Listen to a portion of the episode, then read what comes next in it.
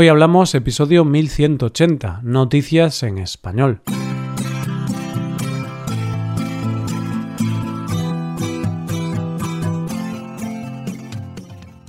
Bienvenido a Hoy Hablamos, el podcast para aprender español cada día.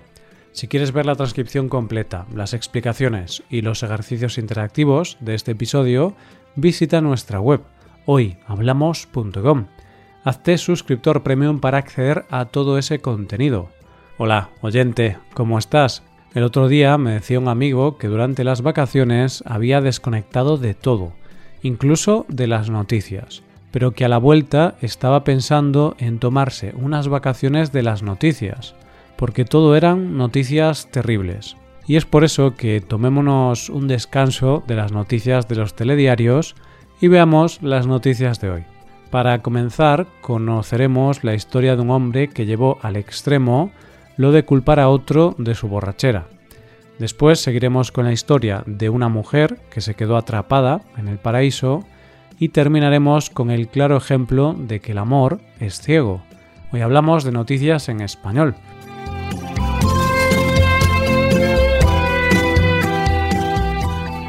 ¿Cuántas veces nos habrá pasado aquello de beber más de la cuenta? Mucho más. Y levantarnos al día siguiente con la poca dignidad que nos queda y decir aquello de debió de sentarme algo mal en la cena. sí, fue algo de la cena y no todas las copas que entraron en tu cuerpo. Pero bueno, esa es la excusa que nos ponemos para no decir que nos pasamos de la raya. Pero lo de echar la culpa a otra persona por nuestros actos bajo los efectos del alcohol le ha salido muy bien al protagonista de nuestra primera noticia de hoy.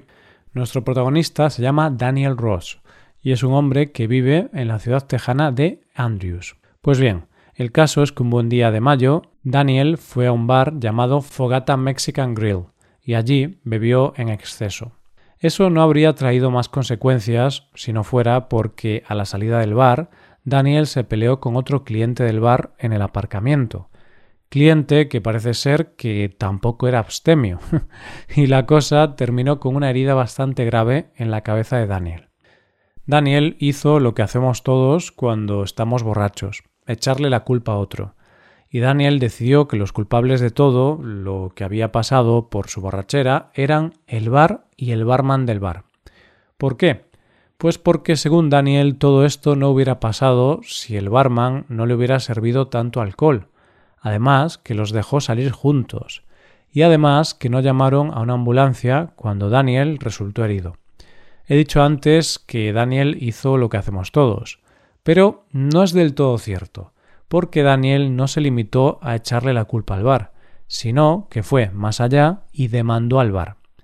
La demanda es por servirle alcohol en exceso que derivó en una pelea, pero dice que el barman no tenía la formación suficiente para saber si había bebido mucho o no, y además el dueño del bar no había garantizado que su aparcamiento estuviera libre de objetos que pudieran causar daño en una pelea. Un poco loco todo, ¿verdad, oyente? pues loco o no, lo cierto es que Daniel ha ganado la demanda y el bar le tiene que pagar 5,5 millones de dólares.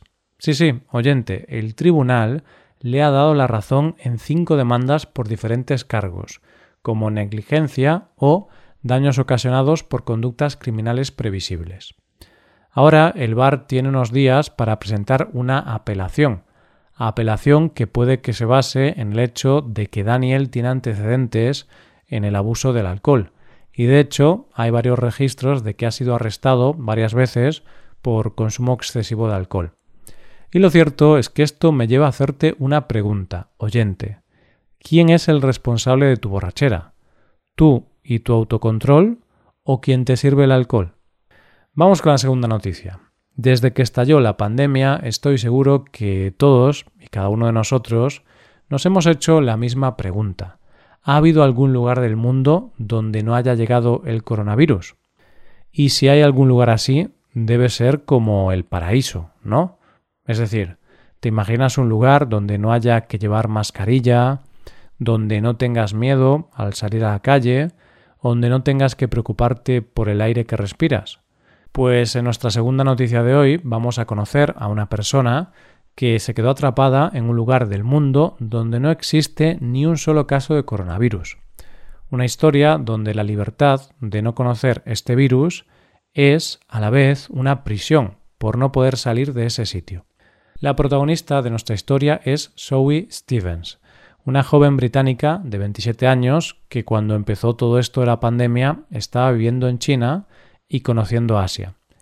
Y cuando empezó a hablarse del coronavirus, ella tomó una decisión, una decisión tomada desde la inconsciencia de no saber muy bien la gravedad de lo que estaba por venir, y que le cambió la vida, por lo menos en el último año.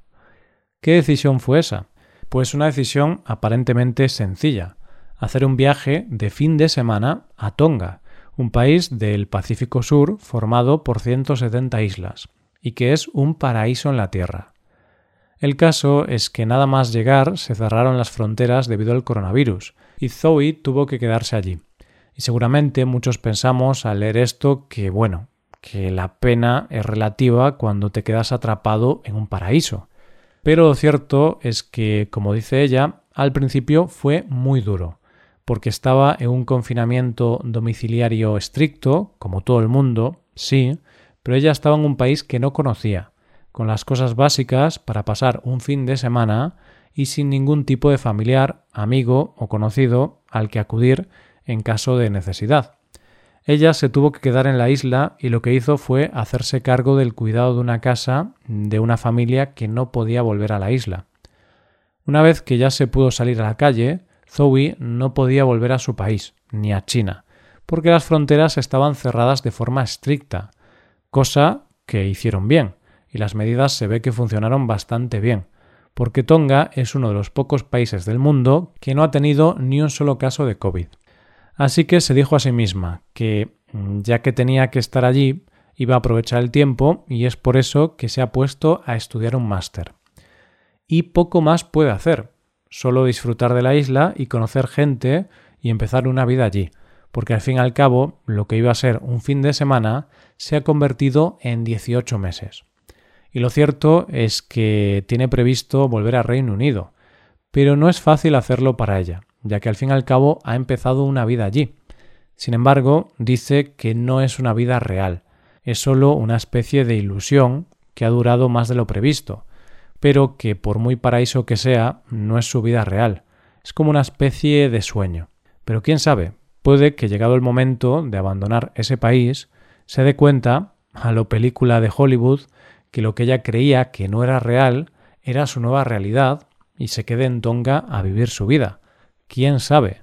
Ya lo decía la canción, la vida te da sorpresas, sorpresas te da la vida. Llegamos a la última noticia de hoy. Hay dos dichos. Uno que dice que la vida da muchas vueltas y otro que dice que el amor es ciego. Pues bien, en nuestra última noticia de hoy se juntan estos dos dichos en una sola historia, porque es una historia con un final sorprendente donde se deja claro que el amor es ciego. Esta noticia es una historia de amor, pero una historia de amor que comienza con un auténtico drama, un asesinato.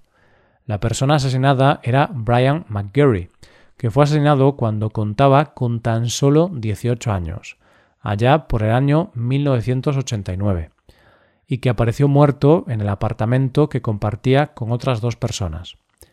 Apareció con una puñalada y una herida de bala en la cabeza.